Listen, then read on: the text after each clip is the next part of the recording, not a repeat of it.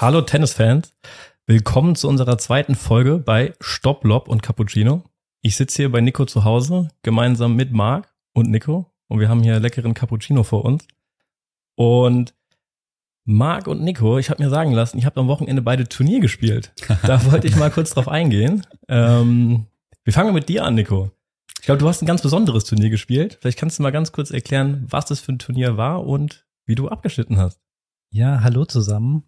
Ähm, ja, ich kann es eigentlich kurz zusammenfassen. Ich habe ein sogenanntes Shoppendoppel gespielt. Ähm, das war ein Spaßdoppel, sage ich jetzt mal, bei dem äh, vielleicht der, das Tennisspielen auch im Vordergrund stand, aber jetzt nicht so sehr. Es waren andere Dinge da auch gefragt, dass man äh, vielleicht das ein oder andere Kaltgetränk auch zu sich genommen hat. Ähm, abgeschnitten, wie ich war mit meiner Partnerin an eins gesetzt, haben aber im Viertelfinale verloren ähm, ich sag mal vielleicht technisches K.O. so ein bisschen. das würde mich interessieren, was das bedeutet. Also ähm, mit Kaltgetränk meinst du isotonische Getränke oder alkoholische? Beides war dabei. Okay. Ich sag mal von A bis Z, von Kaffee bis ähm, den ein oder anderen kurzen war alles dabei. Und ähm, ja, wir hatten dann irgendwann beide ein bisschen äh, Wahrnehmungsprobleme und haben dann leider verloren. Also ich muss aber ehrlich sagen, wenn meine Partnerin heute zuhört, wir haben gut durchgehalten und wir greifen nächstes Jahr erneut an und äh, es war ein geiler Tag, hat Spaß gemacht und ich hoffe, dass ihr nächstes Jahr auch dabei seid. Ja. also da muss ich jetzt nochmal kurz einhaken, ein. denn ähm, die Hörer da draußen, falls ihr noch nicht wisst, ähm, Joel und ich, wir wurden letztes Jahr schon mal gefragt, ob wir da mitspielen können. Komischerweise wurden nur wir beide gefragt und Nico nicht. Weil Fand ich auch ein bisschen komisch. weil Nico, haben wir gedacht, wäre der Letzte, der eigentlich zusagt zu so einem Hä, Mixed, Mixed Spaß Show Turnier. Weil ich so ehrgeizig bin, oder wie? Ja, weil es schon vom Niveau dann alles passen muss. Okay. Und wir haben auch niemals geglaubt, dass du mitspielst. Wir haben unsere Hand ins Feuer gelegt, dass Nico nicht spielen wird. Und du hast es gemacht. Also wir sind ja, wirklich beeindruckt. Ich, ja, also ich brauche nicht beeindruckt sein. Es hat, war, ein richtig, war ein richtig lustiger Tag. Es war auch eine lustige Nacht noch. Und ähm, ich würde es noch direkt nochmal machen. Ja, deswegen Grüße gehen raus an deine Partnerin, ja. Magda. Du genau. hast es geschafft, Nico für das Turnier zu begeistern. Respekt. Magda, hut ab. Respekt. Hätten wir nicht gedacht. Ich glaube, du hast selbst nicht damit gerechnet, aber Umso schöner, dass es geklappt hat. Nico hat uns alle Lügen straft, ja. Okay. Und jetzt zu dir, Marc. Erzähl mal von deinem Turnier. Du warst wieder auf der LK-Tour unterwegs. du bist mir ein bisschen zu gut informiert. Ja, ich guck ganz genau. Das ist, weil der Joel keine Turniere spielt, der den ganzen Tag Zeit, sich äh, im Internet schlau zu machen, wer wann wo spielt. Ja, richtig. Ja. Der ist mir zu viel auf My Big Point unterwegs. Äh, ja, ich habe ein LK-Tagesturnier gespielt in Worms. Und für die es nicht wissen, ich setze mir vor jeder Saison sportliche Ziele. Ein Ziel war vor meiner Saison, dass ich einmal bei der Herren 30 1 Oberligamannschaft aushelfe. Das heißt bei euch. Das Im wichtigsten Spiel hast du ausgeholfen sogar, muss man sagen. Und erfolgreich abgeschnitten. Hast gewonnen beim Aufstiegsspiel. Danke, ja, habe ich. Und das habe ich schon, das war mein Minimalziel, aber mein erstes, äh, mein Priorität war, dass ich eine einstellige LK nach dem nicht Ende der Saison, Ende des Jahres habe. Also bis ja, zum 31.12. Ja, ist ja zum Glück. Hast noch ein bisschen mit dem Zeit. neuen System möglich. Aber wie genau. war am Wochenende jetzt? Ja, ich bin gestartet, ähm, vielleicht muss ich ein bisschen kurz ausholen. Vor der Saison mit 14,5 und hatte jetzt beim Turnier stand vorgestern, nee, gestern, eine 10,8. Hab dann okay. gegen mein erstes Spiel gegen einen mit einer besseren LK gehabt von glatt 10 habe ich drei und vier gewonnen. Bisschen schwerer getan als nötig war, aber doch noch die Kurve bekommen. Und das zweite gegen einen, der eine glatte LK hatte mit 7, 5 und 6 zu 0. Im ersten Satz kam ich gar nicht so klar mit seiner Spielweise, wusste dann aber dann relativ schnell dann, wie ich ihn knacken kann und war ein erfolgreicher Spieltag für mich. Sprich, ich bin jetzt auf 10,3. Oh, okay. okay. Also fehlt, fehlt mir noch, fehlen mir noch zwei Siege, sage ich mal. Oder ein Sieg, kommt drauf an, auf wen ich treffe, um mein Ziel zu erreichen. Aber ich bin mir sicher, ganz, ganz sicher, dass ich das schaffe. Okay. Okay, wir bleiben dran. Halt wir uns mal auf dem Laufenden. Ja. Ich habe auch noch eine kurze Geschichte erzählen zum Wochenende. Ich habe zwar kein Turnier gespielt, aber ich hatte eine witzige Tennisbegegnung. Ich war nämlich am Freitag auf einer Party und da war ein DJ. Wen habe ich wiedererkannt? Das war nämlich ein ehemaliger Trainingspartner von Nico und mir. Geil. Vor 20 Jahren haben wir mit dem trainiert. Dann habe ich ihn angesprochen.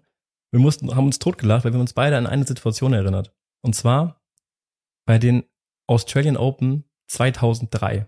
Hat gespielt Yunus El Ainoui gegen Andy Roddick. Ein legendäres Match. Und Yunus El Ainoui war ein geiler Spieler übrigens. Sehr geiler Spieler. Marokkaner. Und der Trainingspartner war auch Marokkaner. So, das heißt, der war ein riesen Yunus El Ainoui-Fan.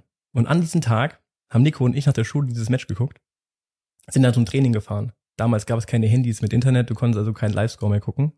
Wussten also im Training nicht, wie es steht. Der Trainingspartner kam viel zu spät. Der kam kurz vor Ende der Stunde. Wir dachten schon so, warum kommt der überhaupt noch? Aber er hatte das Ergebnis in der Tasche und hat uns alle informiert. 21-19 für Andy Roddick. Und er hat erzählt, er war an dem Tag auch nicht in der Schule. Also er war ein richtiger Fan. Und wir haben uns jetzt ähm, nach 20 Jahren wieder getroffen und noch über dieses Match geredet. Also sieht man mal, Und er konnte sich auch noch dran erinnern, gell? Ja. Ja, wie man einfach, wie das im Kopf bleibt. ja weil das Ähm, einfach emotionale Geschichten sind, ne? Das ist eine geile Tennisanekdote auf jeden Fall. Ja. ja. Vielleicht ist ja auch mal ein Thema für spätere Folgen, ob die Jugendlichen immer noch so viel Tennis gucken und dafür sogar Schule schwänzen würden. Weiß ich nicht. Müssen wir jemand einladen ungefähr, Der vielleicht noch irgendwie. Der noch zur Schule geht. Ja. und der ehrlich ist. Ja. Okay. Aber so viel zu unseren Wochenendsgeschichten. Wir haben alle, glaube ich, fleißig auch US Open geguckt.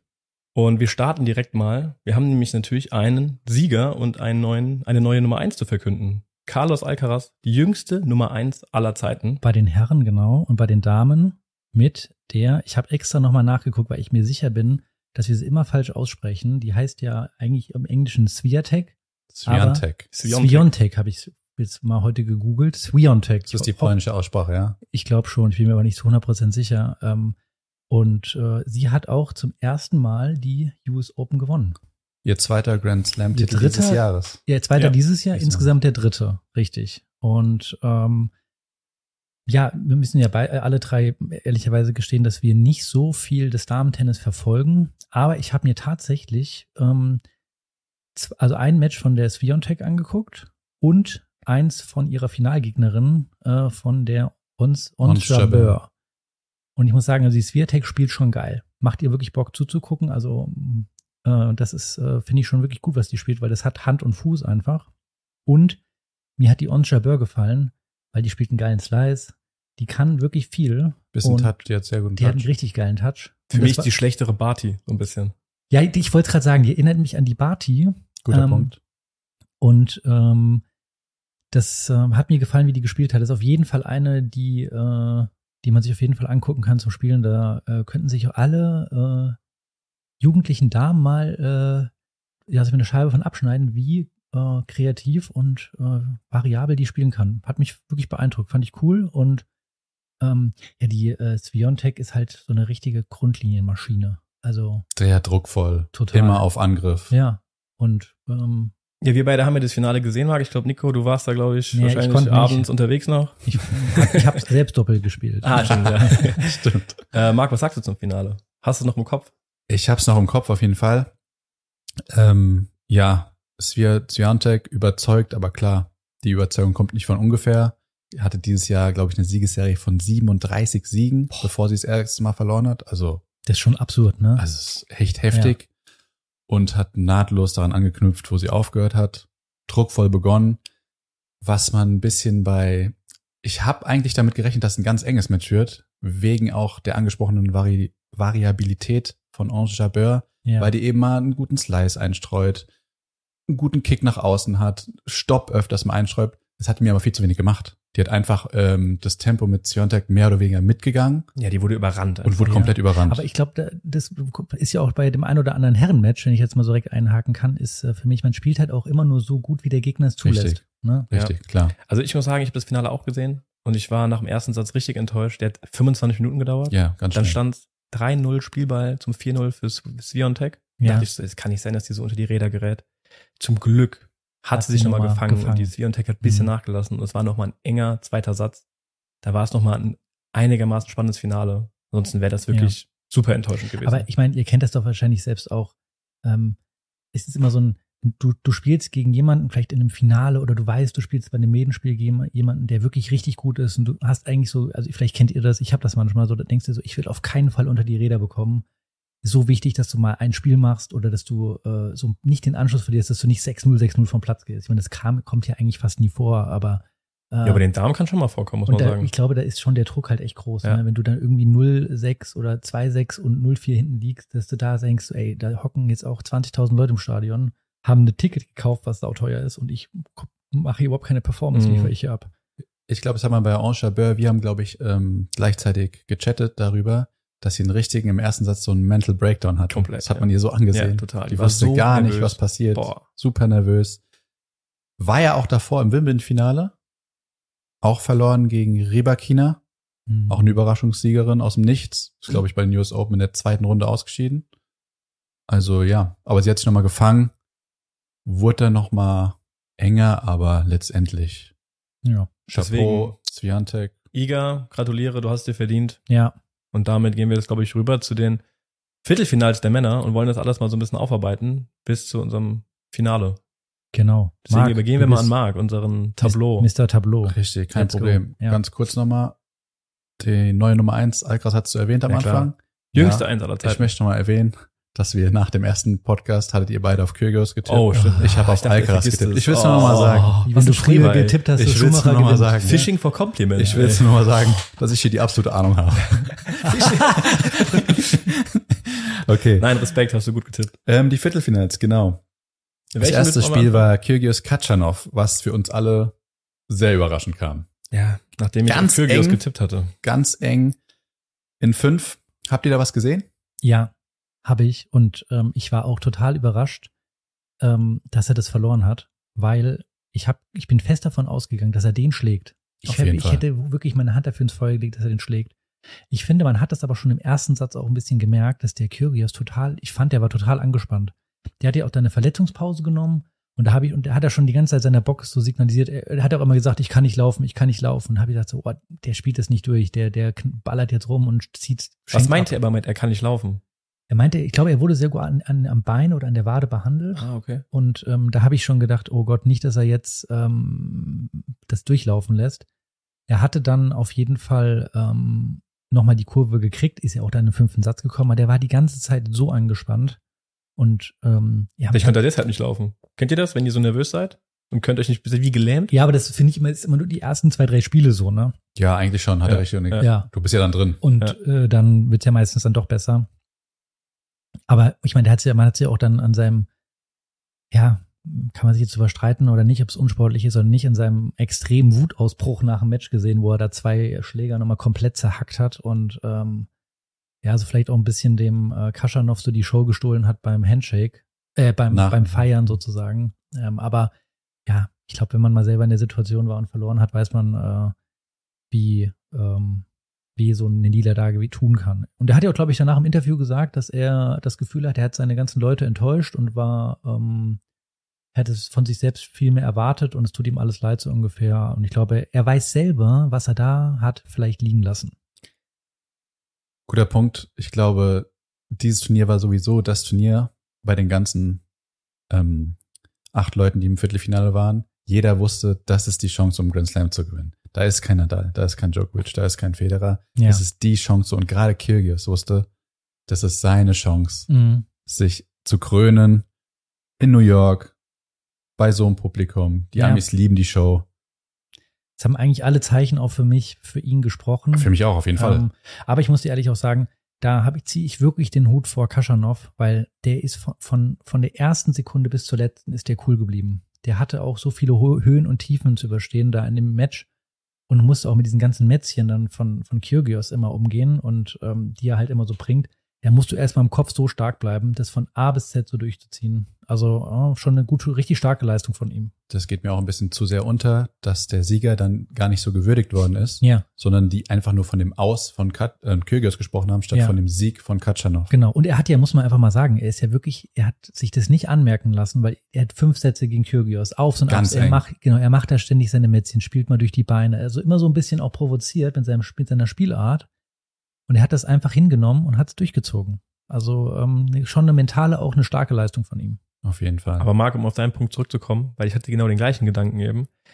Ich finde, man hat in allen Matches gemerkt, wie angespannt die Spieler waren. In dem Match, auch in den anderen Matches, auf die wir gleich zu sprechen kommen. Die Spieler waren unglaublich nervös, hat man gemerkt. Und ich glaube eben, weil sie diese Chance gesehen haben. Also ich glaube, in dem Viertelfinale hätte ähm, für mich eigentlich so jeder das Ding gewinnen können. Klar, man hatte so, wir hatten ja unsere Favoriten jeder und ähm, aber offen wie noch nie. Also eigentlich auch mal geil zu sehen, ne? Aber vielleicht Ja. ganz kurz noch einen, einen Satz zu Katschanov. Respekt an die Leistung, dass er den Kyrgios geschlagen hat. Aber der hatte ein einfaches Los, muss man sagen, bis dahin. Der hatte nicht einen einzigen Top-10-Spieler. Und ich glaube, ich habe geguckt, der hat seit 2019 gegen keinen Top-10-Spieler mehr gewonnen. Ja. War krass. Das heißt, er hat schon wirklich ein sehr, sehr dankbares Los auch gehabt. Aber Achtelfinale Buster hätte ich auch nicht gedacht, dass er gewinnt. Carino Buster. ist Ja. klar, ist ein super Match, aber Ja, ich weiß schon, was du meinst. Ich glaube, er hat jetzt auch viele Matches bei dem Turnier dabei gehabt. Ich meine, er hat ja alle gewonnen. Ähm, die hätte er aber auch genauso gut verlieren können. Ja. dreimal fünf Sätze. Ja. Also hätte auch, äh, hätte auch schon in der zweiten Runde raus sein können, so ungefähr. Aber wie gesagt, äh, starke Leistung. Gehen wir zum nächsten Match. Berettini gegen Ruth. Joel, hast du was gesehen? Da würde ich jetzt mal deine Meinung gerne hören, Joel. Zu dem Ergebnis auch. Kannst du das Ergebnis mal gerade vorlesen? Kann ich Waren sagen. das fünf Sätze? Es war nee, drei Sätze, ganz glatt. Ah, Entschuldigung, es ansatzweise. waren drei Sätze ganz glatt. Ruth gewinnt ganz glatt in Ja. drei. Ja, ich habe mir da auch nochmal Gedanken drüber gemacht, woher kommt das? Und da wäre direkt meine Frage, glaubt ihr, es liegt an der Rückhand von Berrettini? Weil das einfach dann so schnell wird, die Vorhand vom Ruth, dass er ihn immer, es immer schafft, ihn auf der Rückhand anzuspielen, weil er eben so zügig spielen kann. Also ähm, die, die, die Rückhand vom Berrettini ist auf jeden Fall eine Schwachstelle. Und ähm, ich muss dazu sagen, der Ruth, finde ich, hat die ersten zwei Sätze sensationell gut gespielt. Also der hat alles getroffen. Das hat er, glaube ich, auch im Interview danach gesagt, dass es, äh, er hat alle Spots getroffen, die er treffen wollte. Und das war wirklich unfassbar gut. Aber ich glaube, der Berrettini war, glaube ich, selbst auch ein bisschen enttäuscht. Der hat dann auch wirklich wenig dagegen gesetzt hat. Und der Berrettini hat ja auch die Waffen mit seinem Aufschlag und mit seiner Vorhand.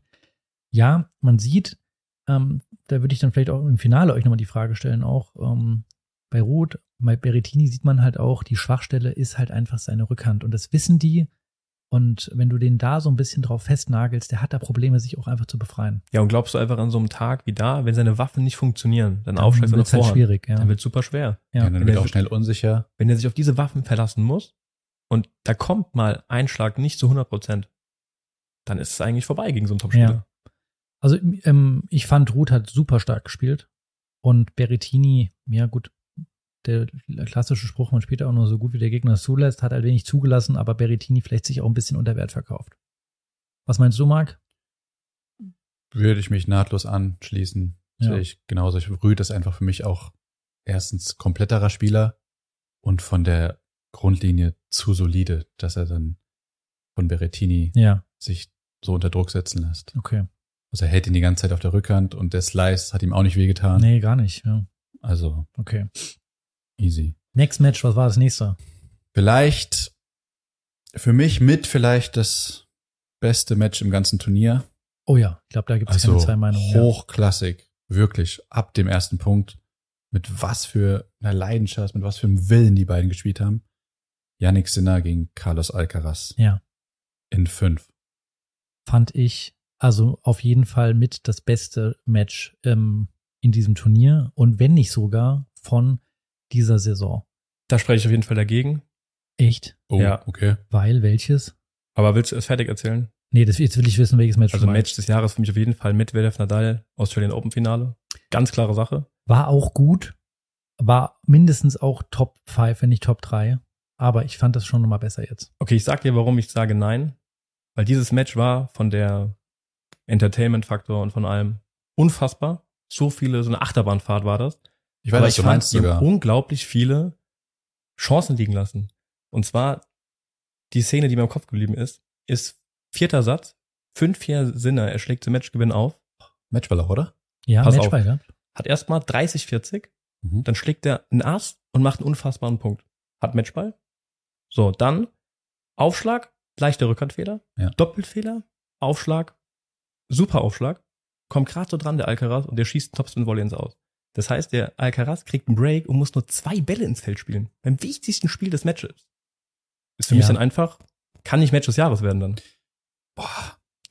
Da, Also ich, also ich fand, die hatten teilweise so krasse Ballwechsel dabei und das waren einfach Schläge, wo man sagen muss, und Ballwechsel von beiden, das kannst du nicht lernen. Ja, da wäre fast jeder genau. andere Spieler links raus gewesen. Das, das kannst du nicht lernen. Die hatten Sachen dabei, die haben beide Sachen gezeigt, wo du einfach merkst, das ist, das ist angeboren, das ist in den Genen drin sozusagen. Das kannst du nicht lernen. Ähm, beides ja noch unfassbar junge Spieler, da fehlt auch vielleicht die Erfahrung, dann so ein Match dann auszuservieren vom Sinne. Aber ich glaube, der wird sich richtig in den Hintern beißen, weil der hatte wirklich die Chance gehabt und man hat sie mir auch angesehen. wie hart geknickt er war danach. Ich bin ja ein absoluter Sinner-Fan. Eigentlich nehme ich ja gerade eine Rolle ein, der Sinner-Kritiker.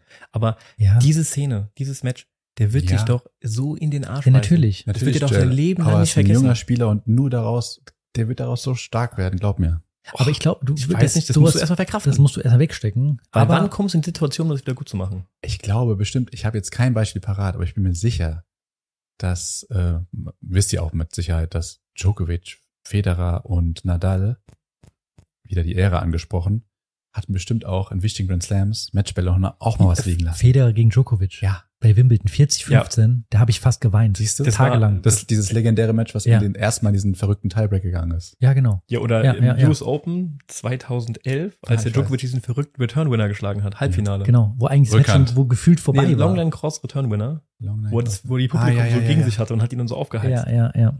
Ja, also wieder, um zurückzukommen auf, auf das Match. ja, Marc macht, schüttelt, macht gerade so von wegen, ja, siehst du, aber da ist ja für mich, da hat Djokovic ja, der Roger konnte ja nichts machen. Der kriegt so einen Return reingeballert. Ach so, Und der okay. Sinner lässt das so unglaublich liegen einfach. Das ist, also Wahnsinn, du brauchst zwei Schläge.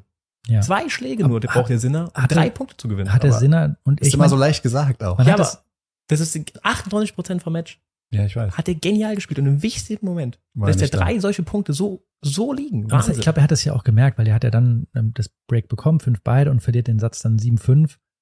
Äh, und Führt er wieder mit Break vor im, und im dritten Satz. fünften, Im fünften. führt er dann wieder mit Break und kriegt es schon wieder. Also ich meine, also ich glaube, der wirklich, der wird sich so in den Arsch beißen, weil er so viele Chancen liegen lassen hat. Aber trotzdem für mich auf jeden Fall, äh, wenn man da mal bei, bei YouTube reinguckt und sich die, die äh, Highlights anguckt, Marc, du hast ja erzählt, da gibt's äh, 40 Minuten Video. Das ist einfach äh, besser als jeder Film, weil das sind so krasse Ballwechsel. Macht richtig Spaß, das zu gucken. Ich kann es Ja. nur empfehlen. Ich habe mir die ganzen 45 Minuten nochmal gegeben. Die haben auch, es ist auch das einzige Match, wo die 45 Minuten Highlights Ja, gemacht haben. Ja, ja. Weil, sonst, komplett aus. weil sonst kein Match. Sonst war es immer nur Ja. so drei Minuten. Ja, das fünf ist einfach so eine. Frechheit. Diese drei Minuten äh, Videos und wo dann noch Doppelfehler reingeschnitten werden, da könnte ich immer kotzen. Ja. Ja. Ja, wirklich schlecht.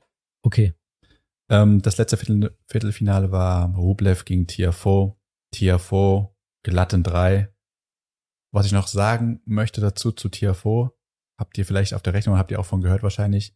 Tiafoe hat bei den US Open eine Tiebreak-Bilanz von 8 zu 0. Wow. Ja, aber das, so glatt war es doch gar nicht. Es war doch 7-6, 7-6. oder? 6-4, ganz eng. Ja, ach so, okay, ja, genau. War ich, weil ähm, 7-6, 7-6, 6-4 und die zwei Tiebreaks hat Tiafoe aber so brillant dann gespielt. der eine Tiebreak, der war krass. zu 0. Zu null. Das was war komplett Sechs. Winner. Einfach, Der konnte ja selbst nicht glauben. ihr konnt komplett verrückte Das Spiel haben wir sogar zusammen geguckt. Ja. Drei. Stimmt, ja. ja.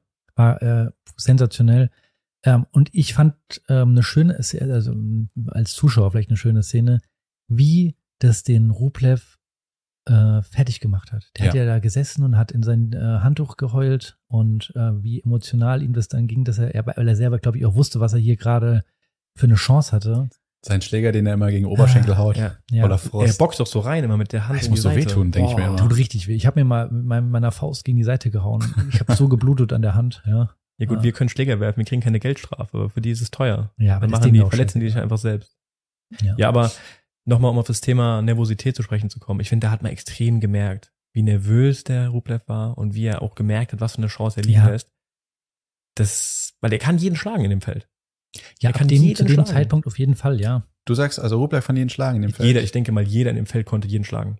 Da war nicht irgendwie so ein unbesiegbarer Djokovic oder Nadal dabei. in ich ihrer bin noch nicht so, da bin ich noch nicht deiner Meinung, weil Rublev, da fehlt mir noch das Besondere in seinem Spiel. Ja, definitiv. Ich glaube, alle haben Ja. ihre Ecken und Kanten, aber trotzdem glaube ich, dass von denen jeder jeden schlagen kann. Also, am Ende des Tages, finde ich, hatte der, ich meine, wir sind jetzt noch nicht so weit, aber der kompletteste Spieler gewonnen. Mit, ja. ja, ja Der kompletteste Spieler hat aber gewonnen. 100 Prozent. Die, die jetzt da waren, die haben alle ihre Ecken und Kanten, aber auch ein Djokovic hat ja seine Ecken und Kanten. Also der Djokovic ist ja alles andere als ein super Volleyspieler oder der spielt hier gefühlt jeden Schmetterball ins Aus, ja.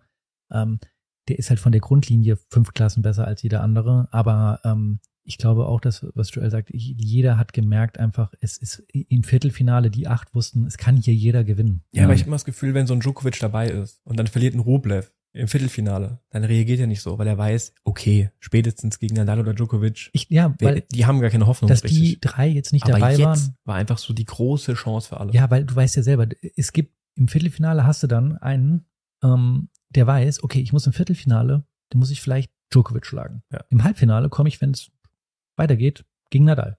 Und wenn ich dann das Turnier gewinnen will, muss ich noch im Finale gegen Federer spielen. Wie unrealistisch ist das? Es hätte ja, glaube ich, jetzt Geht ein Spieler nicht. geschafft, mal Federer, ähm, Djokovic und Nadal in einem Turnier zu schlagen. Ja, und ich glaube auch Nalbandian oder Albanien hat es so. geschafft, Ja, tatsächlich. ich meine, beim Grand Slam war das doch, glaube ich, nur Ah, okay. äh, Del Potro, der es 2009 geschafft hat. Nee, also Hat er nicht im Halbfinale der hat Nadal nicht alle geschlagen? drei geschlagen. Nee, zwei aber. Zwei hat zwei davon. Ja. Aber wie Das gesagt, ist ja schon ist eine Leistung. Das haben vielleicht zwei Spieler erst geschafft in der Und Historie. Das war jetzt halt dieses Mal nicht der Fall bei den News Open. Es gibt einen neuen Champion, das war für alle klar. Und da, glaube ich, hatte jeder seinen, auf jeden Fall jeder ähm, seine Chance gerochen. Ja. Ja. Das waren alle vier Halb Viertelfinals, ne? Jetzt kommen wir zu den Halbfinals. Das erste Match war Katschanov gegen Ruth. Das war ein, Nee. Do, äh, doch, sorry, klar. Ich habe gerade mich verwechselt mit Rublev, ja. ja, Katschanov gegen Ruth. Das war Ruth in vier. Da müsst ihr mir weiterhelfen. Das Match habe ich nicht gesehen. Ich habe mir natürlich vorbereitet, wie Ja, ich also- bin, die Highlights angeguckt und auch nochmal längere Highlights. Ähm, ja, vielleicht fängst du da an, Joel. Ja, so nach dem Match von Kyrgios, nach der Leistung hätte man vielleicht denken können, okay, das löst was aus in Katschanov. Aber ich hatte irgendwo gelesen, dass er seit 2019 nicht mehr gegen einen Top-10-Spieler gewonnen hat. Ja. Da war für mich eigentlich, okay, Hattest du eingangs erwähnt, ja. ja, der hätte mich so überraschen müssen, dass er dann den Ruth schlägt. Der ist einfach für mich keiner, der diese Leute schlagen kann. Nicht über in einem Fünfsatz-Match. Bin Also Best of. Five. Deswegen war es für mich relativ klar, dass der, und ich glaube, der Ruth, der weiß das auch. Die gehen ja auch so Statistiken vorher durch. Die wissen das. Ich glaube, der war so selbstbewusst. Katschanov ist für ein, ist für mich eine selbe Spielertyp wie Carino Busta und Bautista Agut. So solide Grundlinienspieler, denen aber dann das gewisse etwas fehlt für den großen Wurf. Für so ja, der ist dann limitiert. Also ich, ich glaube, der äh, hätte uns alle überrascht, hätte er da jetzt nochmal eine, eine Schippe draufpacken können und eine völlige Überraschung. Er ist halt von seinem Spiel für mich halt da so ein bisschen in gewisser Weise auch limitiert. Und da war irgendwie klar, da kommt jetzt auch nicht nochmal mehr für mich im Halbfinale.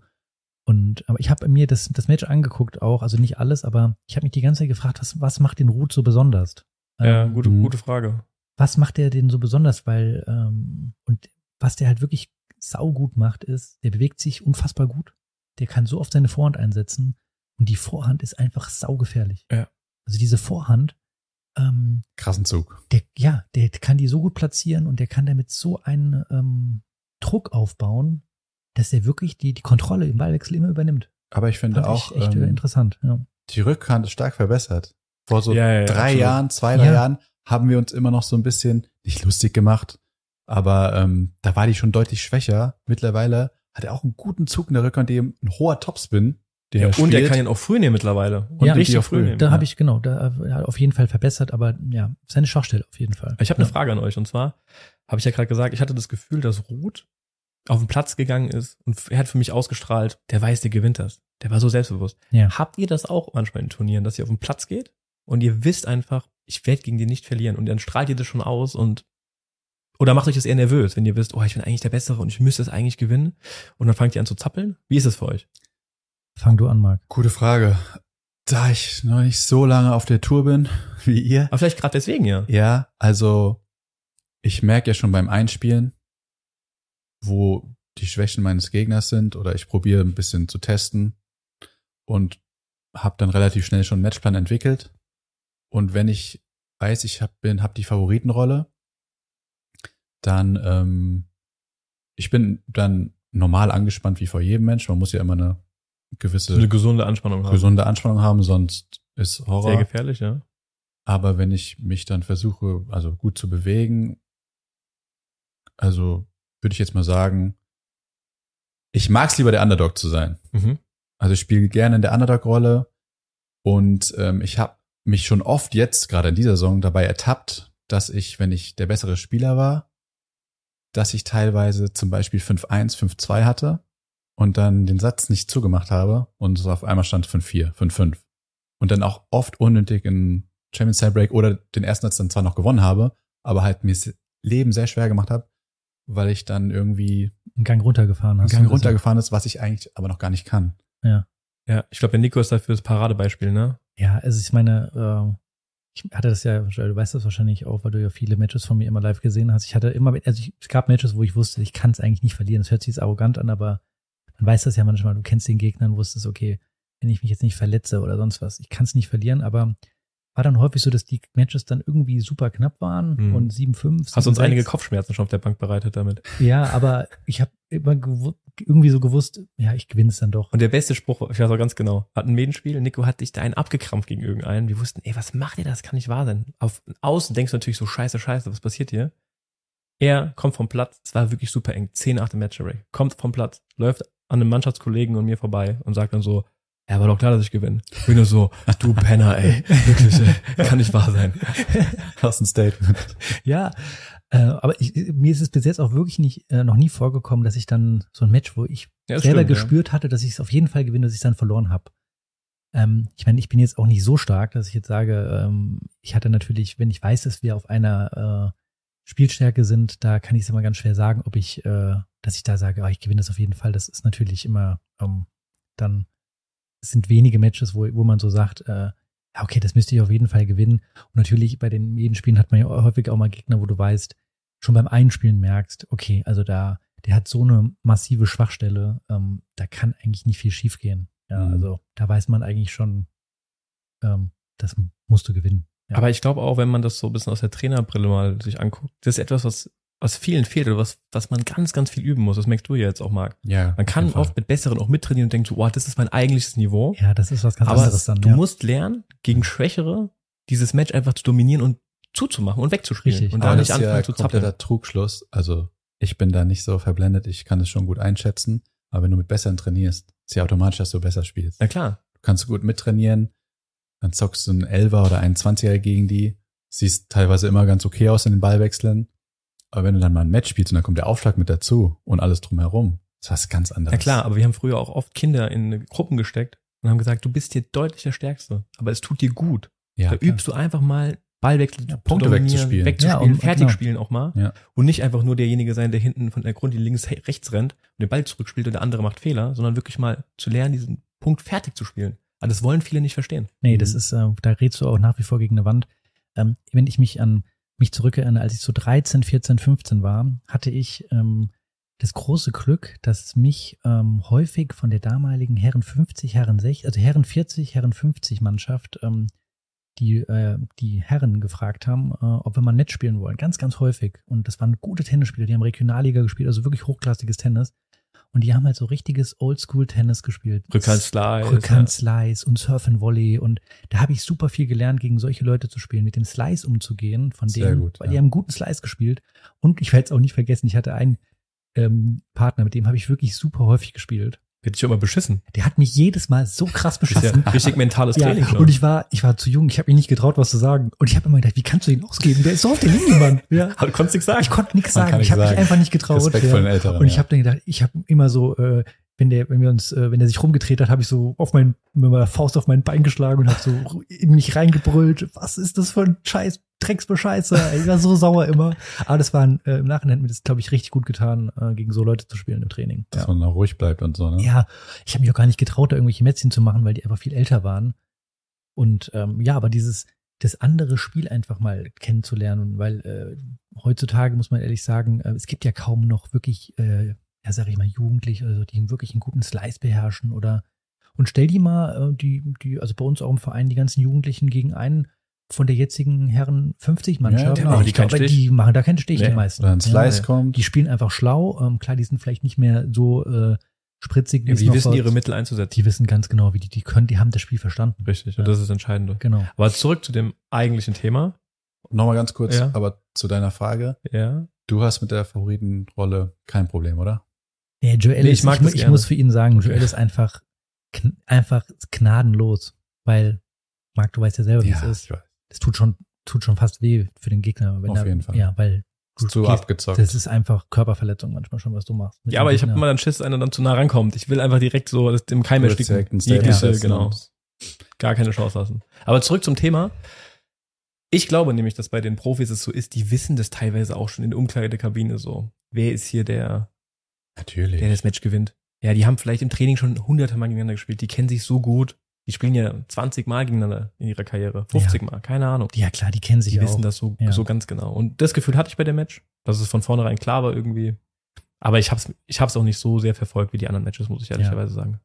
Dann Grand Final. nee. Noch ein Halbfinale Du hast was vergessen. Auch mit vielleicht dann nach Sinne Alcaraz das zweit Ja. spektakulärste Oh ja, Match. komplett Eine Riesenshow. Nico will unbedingt über das Finale sprechen. Nee. Wir sind gleich da, wir sind gleich da. Ja, noch ein. Schritt, noch ein Schritt. Alcaraz gegen Tiafoe. Auch ein Wahnsinnsmatch. Ja. Oh ja. Richtig, also richtiger Fight. 6-7, 6-3, 6-1, 6-7, 6-3 für Alcaraz.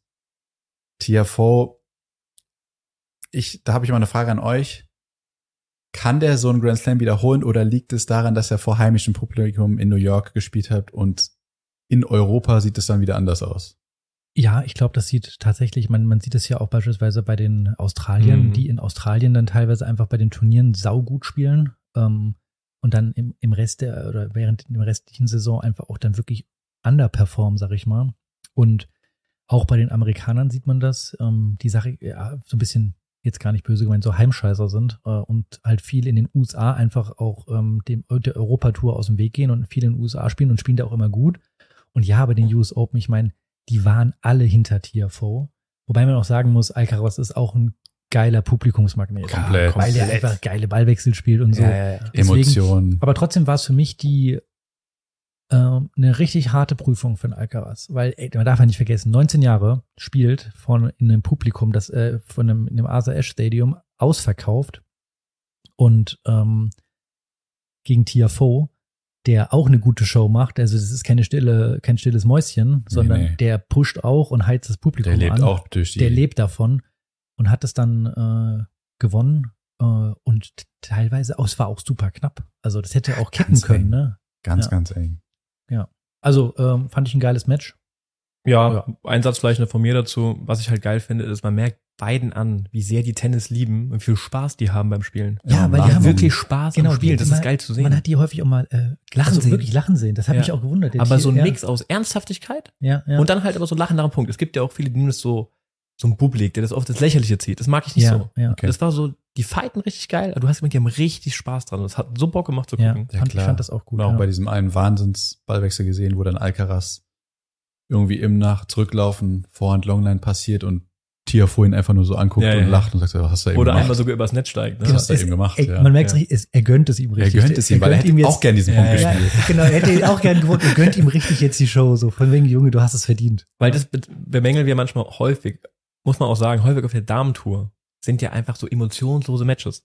Häufig. Und das ja. ist etwas, was ich da einfach super geil fand, dass die einfach so, äh, so viel Spaß im Spiel haben. Das ist total geil. Auf jeden Fall. Total geil. Ja. So, Dann jetzt Nico. endlich Finale. La Grand Finale. Oh Gott, habt ihr es Ja, wir haben vorher? geübt vorher. Ja, Check mal. geübt. Ihr macht, ihr übt nicht nur eure Dance Moves, sondern auch, sondern auch jetzt hier noch. Mein Gott, ey. Egal. Zurück äh, zum Finale. Äh, ich habe da so zwei, drei Sachen, die sind mir aufgefallen. Ich habe das ganze Match nicht gesehen, weil ich äh, eingeschlafen bin irgendwann. Aber ich habe mir äh, heute Morgen oder beziehungsweise heute jetzt hier vor der Folge noch mal so ein paar Highlights und auch noch mal ein paar Ausschnitte vom, von dem Match angeguckt. Marc, was sagst du zum Spiel? Also ich bin hellauf begeistert und wahnsinnig, äh, also ich habe gedacht, Alcaraz kann mich gar nicht mehr überzeugen, weil ich eh schon absoluter, äh, ich muss schon fast sagen, Fan von seiner Spielweise bin. Ja. Aber ähm, er spielt sein erstes Grand Slam Finale und da sind mir so zwei Szenen im Kopf geblieben. Aber ich weiß gar nicht, ob ich eine dem Joel vorweggreife. Mach mal einfach mal. Mach du mal. Ich hoffe nicht. Ähm, zum Beispiel 5-4. Er schlägt auf zu seinem ersten Satzgewinn. Wichtiger, erster Satz. Ja. Da spielt er zweimal Surfen Volley. Sehr Bravo. gut. Habe ich mir auch, habe ich mir extra notiert. Mit was für einer Haben Überzeugung Marc und ich sogar gechattet in dem Moment. musst du haben, Ah, dass du, Chatten. dass du in du dem Moment, raus, out of order. Du warst out of order, ich habe das Finale, habe ich gestern gesehen. Das war ja gestern das Finale. Ah, okay. okay, okay. Ja, also erster Punkt stimme ich dir überein. Und das war, was war denn zweiter? Aber vielleicht ganz kurz dazu. Ich fand es auch enorm, dass der diesen Mut hat, das Surf and Volley zu spielen. Das traue ich mich ja noch nicht mehr im Training bei 5-4, wenn ich das Match Richtig. so machen will. Das ist ja Wahnsinn. Aber jetzt, Aber er hat eben dieses, sein Spiel ist halt schon komplett. ja, ja, Er ist schon total. so früh, Mhm. er ist 19 oder 20 19, 19, 19. und das Spiel ist halt schon komplett. Mhm. Also es, er hat alles, er kann jeden Schlag. Kann alles. Und was, was war denn zweiter Punkt oder war- haben wir das gerade schon erwähnt? Doch, beim zweiten Punkt. Und das ist vielleicht der Knackpunkt gewesen des Matches. Weil wenn er den Satz da verliert, dann geht es kann es Den auch dritten anders meinst du? ausgehen. Den dritten meinst du? Den dritten Und er hat Satz. sogar Satzball gegen sich. Und wie er den Satzball abwehrt, den ersten habt ihr es gesehen. Wieder mit Surfvolley, ne? Nee, Nee. er greift an und schlägt den Guter Volley ab. Aufschlag, guter Return, Inside-Out Vorhand nach Der gute vorne. Return. Ja. War ja so im Ja, nee, Umfeld. sorry, zu kurzer Return. Er greift aber Inside-Out an auf die Ja. Rückgerät von Ruth. Der Ball von Ruth, der, Pass der Passierschlag Longline, der war nicht schlecht. Der wäre reingefallen. Das war ein Ja. tiefer Volley und der legt den so Ja, ja, stimmt. schön cross ab, Ah, ah, unerreichbar. Aber hat er nicht auch einen mit, Zwei Satzbälle waren genau? Das war der erste Satzball. ja. Und der zweite, will ich nichts falsch sagen. Ich habe nicht, ich habe Surfen Volley nicht im Kopf. Ich schon. Ihr nicht? Ich weiß es nicht genau. Ich meine, Surfen Volley, ich kann mich jetzt auch täuschen. Aber ähm, das waren deine zwei Punkte.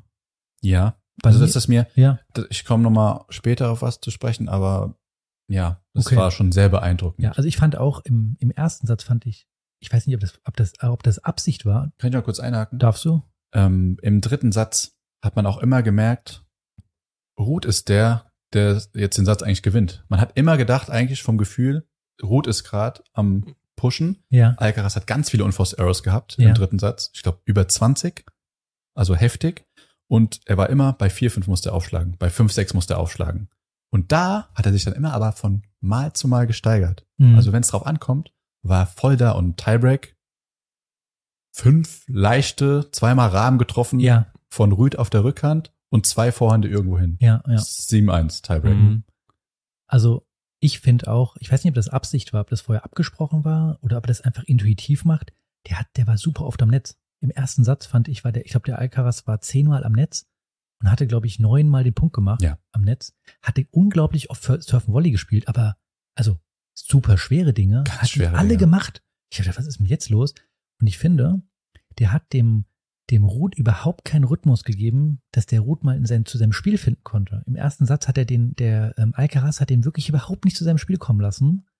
Ähm, bisschen auch bei seinen Returnspielen vom Ruth hat der Alcaraz, äh, bei, bei, den, bei den Returnspielen hat der Alcaraz äh, auch ein bisschen mehr Risiko gemacht. Die, die gingen dann teilweise schnell weg, die Spiele, aber er ist überhaupt nicht zum Spielen gekommen. Und ähm, dann im zweiten Satz habe ich das Gefühl gehabt, dass der Alcaraz ein bisschen nachlässt. Der Mhm. lässt ein bisschen nach, ähm, verliert den Satz dann auch. Und im dritten Satz hatte ich auch mal das Gefühl, der Ruth ist eigentlich der bessere.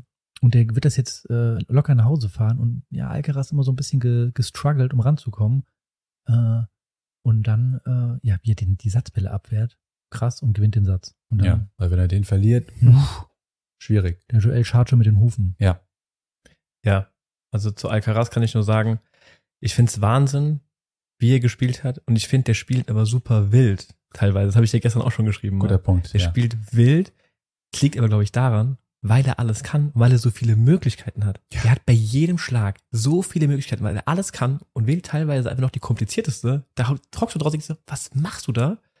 Aber dann, wenn es drauf ankommt, geht er wieder zurück, spielt das simple Spiel, den einfachen Ball, macht so zieht solide durch. Aber das bedeutet ja, Lass ihn nochmal Erfahrung kriegen. genau, lass ihn den ein bisschen Erfahrung kriegen. Ja. Der kann ja alles. Ja. Das ist ja, du hast das Gefühl, der macht was er will. Teilweise überfordert, weil er so viel Genau. Potenzial hat. Typen. Ja. Du hast das Gefühl, der überlegt, macht, oh, jetzt mache ich die Variante. Der kann alles. Das Ja, ist und der, wenn der ein bisschen Erfahrung mehr hat und dann so in den richtigen Momenten das Richtige spielt, der, also, ich weiß nicht, wo dem seine Reise endet, ne? Das, glaube ich, Mhm. könnte richtig wild werden mit dem. Und ich, ich rede so emotional, dass Nico wahrscheinlich nachher den Ton wieder runterregeln muss bei mir, weil ich da schreie. Ja, ja, wir haben Joel auch, wollten wir ihn eigentlich in einen anderen Raum setzen, weil er immer so laut schreit.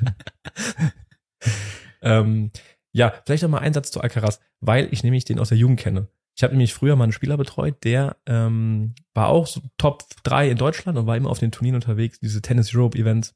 Da treffen sich die besten Spieler Europas. Da war auch Rune Alcaraz dabei und noch ein paar andere gute.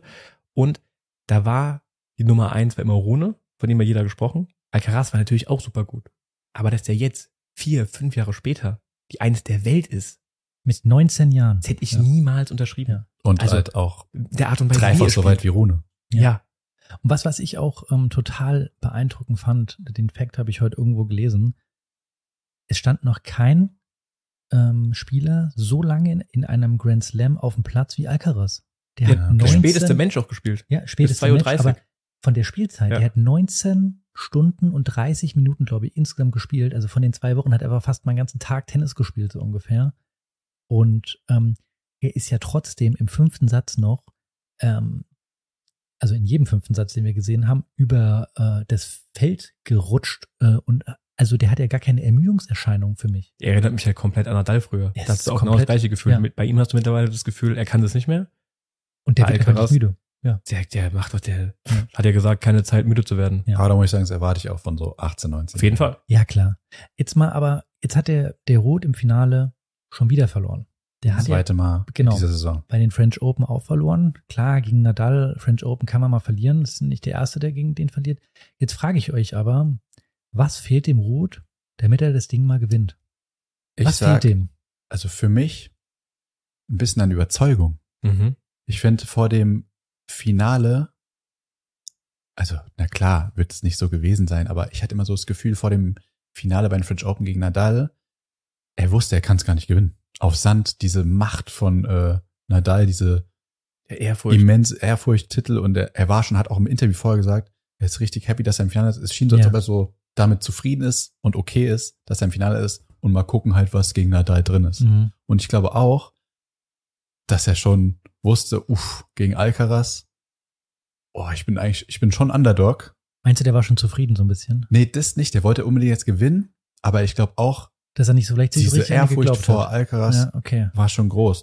Und ich sage auch, weil ihr damals noch ähm, in der letzten Folge habt ihr gesagt, jeder hat zurzeit Schiss gegen Kyrgios zu spielen. Jetzt glaube ich, Alcaraz nicht. Ja. Hatte auch vorher nicht Der hat keinen Ja, Spaß dran. der hat wahrscheinlich richtig Bock drauf. Ja. Okay. Ähm, Aber was ihm fehlt, so spieltechnisch, ich weiß es nicht. Ja, ich glaube, spieltechnisch nicht viel. Mir gefällt so ein bisschen so dieses Giftige dann auch Mhm. mal. Ja, der ist mir zu lieb.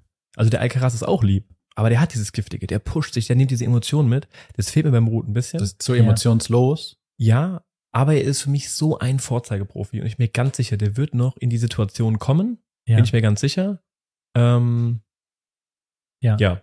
Also ich glaube, um das vielleicht das Finale abzuschließen, ich stimme euch da vollkommen eins. Für mich ist aber auch seine Rückhand ist einfach noch dann zu schwach. Das ist für mich die Schwachstelle. Er hat die auf jeden Fall verbessert. Ich habe auch von ihm mal jetzt im Finale Aktion gesehen, dass er die Rückhand früh genommen hat Mhm. und ins Feld reingegangen ist. Was er bei den French Open ja wirklich dann also offensichtlich nicht getan hat. Er hat er ja fast hinten am Der Zaun stand ja in Reihe 5. Genau, und hat noch ähm, ein Getränk mitgetrunken Ja. von auf dem Publikum, ja.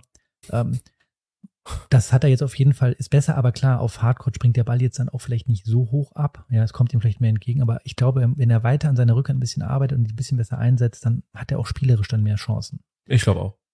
Der Also- wird uns noch, wird uns noch weiter begeistern und- So. und überzeugen. Punkte von 1 bis 10. Wie geil fandet ihr dieses Jahr die US Open? Ganz schnell. Ich bin bei 8 von 10.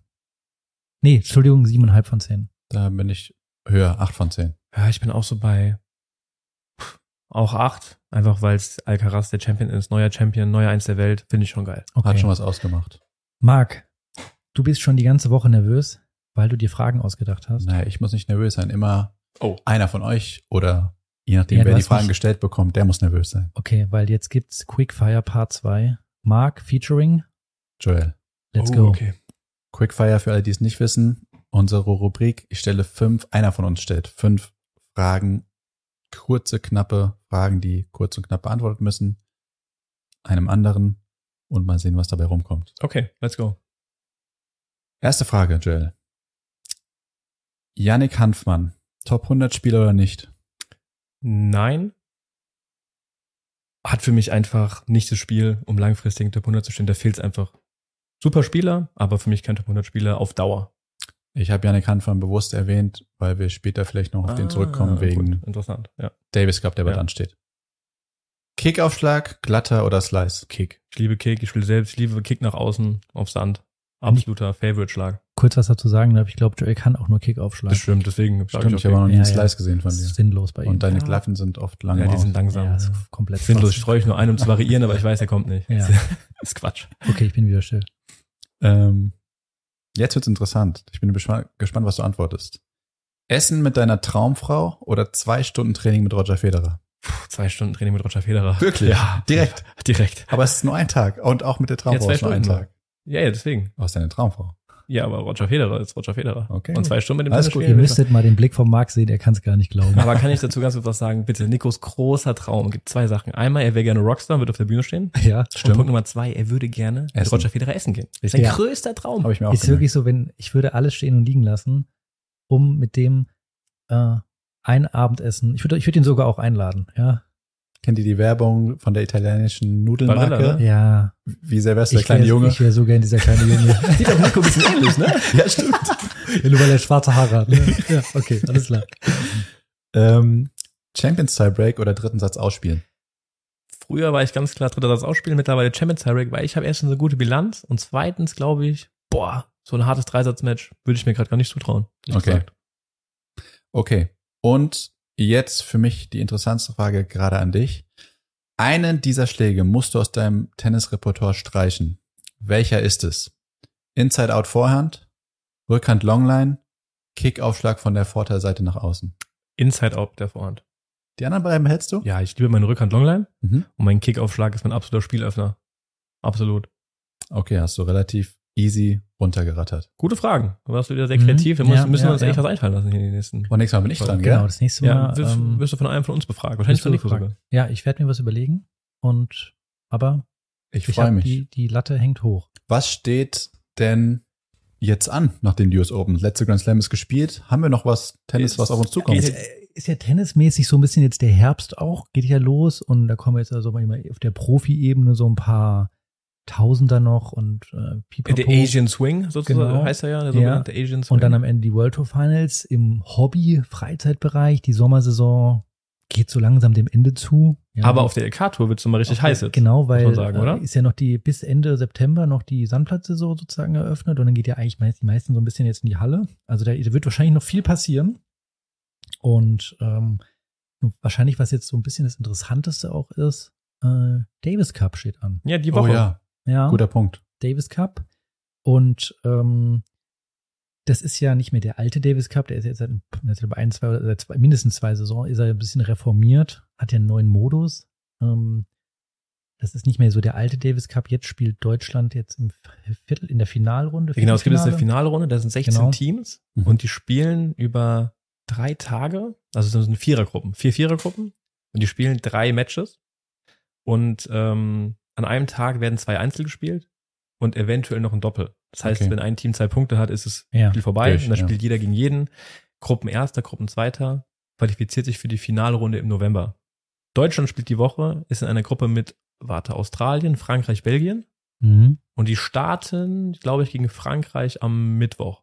Morgen Okay. ist Australien, Belgien. Okay. Und in Hamburg, ne? In Hamburg. wie Ja, wir gehört Hamburg. haben, Alexander Zverev Unsere Nummer eins nicht dabei. In seiner Heimatstadt. War Ja. voll im Training, hat mittrainiert, war überall zu sehen. Mhm. Aber jetzt, heute kam die Nachricht, Knochenödem im Knöchel. Uh, Du machst Ü, Marc, weil ich glaube, du hast ja sowas ähnliches an deinem Fuß gehabt. ich habe was genau das Ähnliche, wenn nicht dasselbe gehabt. Ewigkeiten hast du ja ausgesetzt. Ja, ich habe auch länger Da hat gebraucht, um Marc dann heraus. die äh, Marks Bauchschule entwickelt, gell? Stimmt, der, der hat er Ja. wirklich, Ja. boah, Da habe ich echt so viel Bauchschule Da hat gemacht. Marc, also wenn ihr legendär. Fragen habt zu Marks Bauchschule, schreibt eine Mail.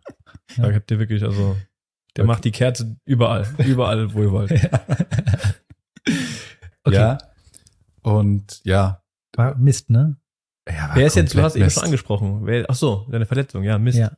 Entschuldigung. Ja. Und glaubt ihr es auch so, wie man dann immer sagt, man braucht wieder, um auf 100 Prozent zu kommen von seiner Leistung, genauso lange, wie man verletzt war? Ja. Sprich, du bist ein halbes Jahr zu verletzt, du brauchst ein halbes Jahr. Auf jeden Fall. Ich hatte jetzt auch schon ein paar Verletzungen in, meinem, in meiner auch so. Karriere und ich habe immer so lange gebraucht, auch wieder ja, zurückzukommen. mindestens. Ähm, und ja, also man, man darf ja von außen sich auch vielleicht jetzt nicht so ein krasses Urteil erlauben, aber vielleicht hat er tatsächlich zu früh angefangen, ne? Ich meine, er hat das ja irgendwie Ja, schon.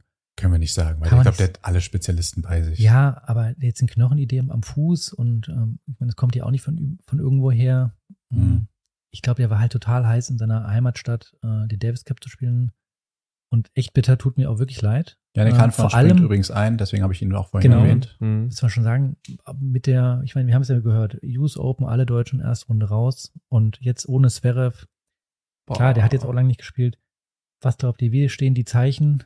Schwierig, ne? War Otze lang verletzt gewesen. Mhm. War nicht lang, aber Struff vielleicht auch nicht in seiner Top-Verfassung. Struff lange verletzt. Was gut ist, wenn es halt so weit kommt, Doppel. Ah, so weit werden die, glaube ich, Sind die nicht. Deutschen ganz gut Ja, dabei. ja klar, Doppel haben wir ja immer. Pütz äh, und Kravitz sind, glaube ich, fürs Doppel Ja, Mies nominiert. gibt's auch noch. Der spielt ist nicht dabei. Ist nicht dabei? Ne? Ah, Okay. Pütz ja, Tim Pütz ähm, ist ja Mr. Davis Cup Doppel, hat immer geil Ja. gespielt. Ja. Ja, ich glaube, die Karte, also ganz, Ja. ganz schwer, glaube ich. Ich habe jetzt die genaue Aufstellung von den anderen Teams nicht im Kopf. Aber ich glaube, es wird Das sehr, wird, sehr schwer. wird hart. Lass uns, la- lass uns über. Vielleicht ist auch der, der Heimvorteil, vielleicht kann der was auslösen. Wir wissen alle, Davis Cup ist ja auch immer eigentlich eine geile Party im Stadion. Ja. Da muss ich euch fragen, spielen die auf Sand oder auf Hardcore? Hardcore in der Halle. Hardcore. Ja. Hardcore, okay. Das kommt den, Hardcore denen, in die spielen, in den. Deutschen auf jeden Fall entgegen. Ja. ja, ja. Ja, Marc, magst du die Folge beenden?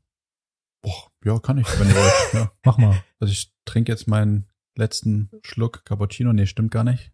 Ich habe meinen schon ausgetrunken, aber ich würde hoffen, dass ich jetzt noch Ich will auch noch einen haben, Nico. Gott, ey. Und Ja. wir das dann hiermit beenden. Genau. Wir Und- sehen uns dann wahrscheinlich schon nächste Woche wieder, oder? Nächste Woche, ähm, ich habe eine Kleinigkeit vorbereitet. Die Oh. nächste Folge habe ich ja mal vorbereitet, so ein bisschen. Okay, wir sind gespannt. Genau. Und dann äh, freue ich Keine mich. Infos von dich? Nee, nicht mal ein Teaser? Gar nichts. Kein Teaser? Nee, es wird ein, eh, doch, ich mache so ein Overall-Teaser ist, äh, wir lassen die, ich mache einen Mix aus der Hobby-Saison 2022 und der Profi-Saison 22. Die lassen wir mal Revue passieren. Von Anfang April bis Ende September. Damit hast du mich komplett abgeholt. Wow, Okay. okay. Lasst euch überraschen. Freuen wir uns drauf, dann hören wir uns alle nächste Woche wieder. Macht's, gut. gut. Ciao, ciao.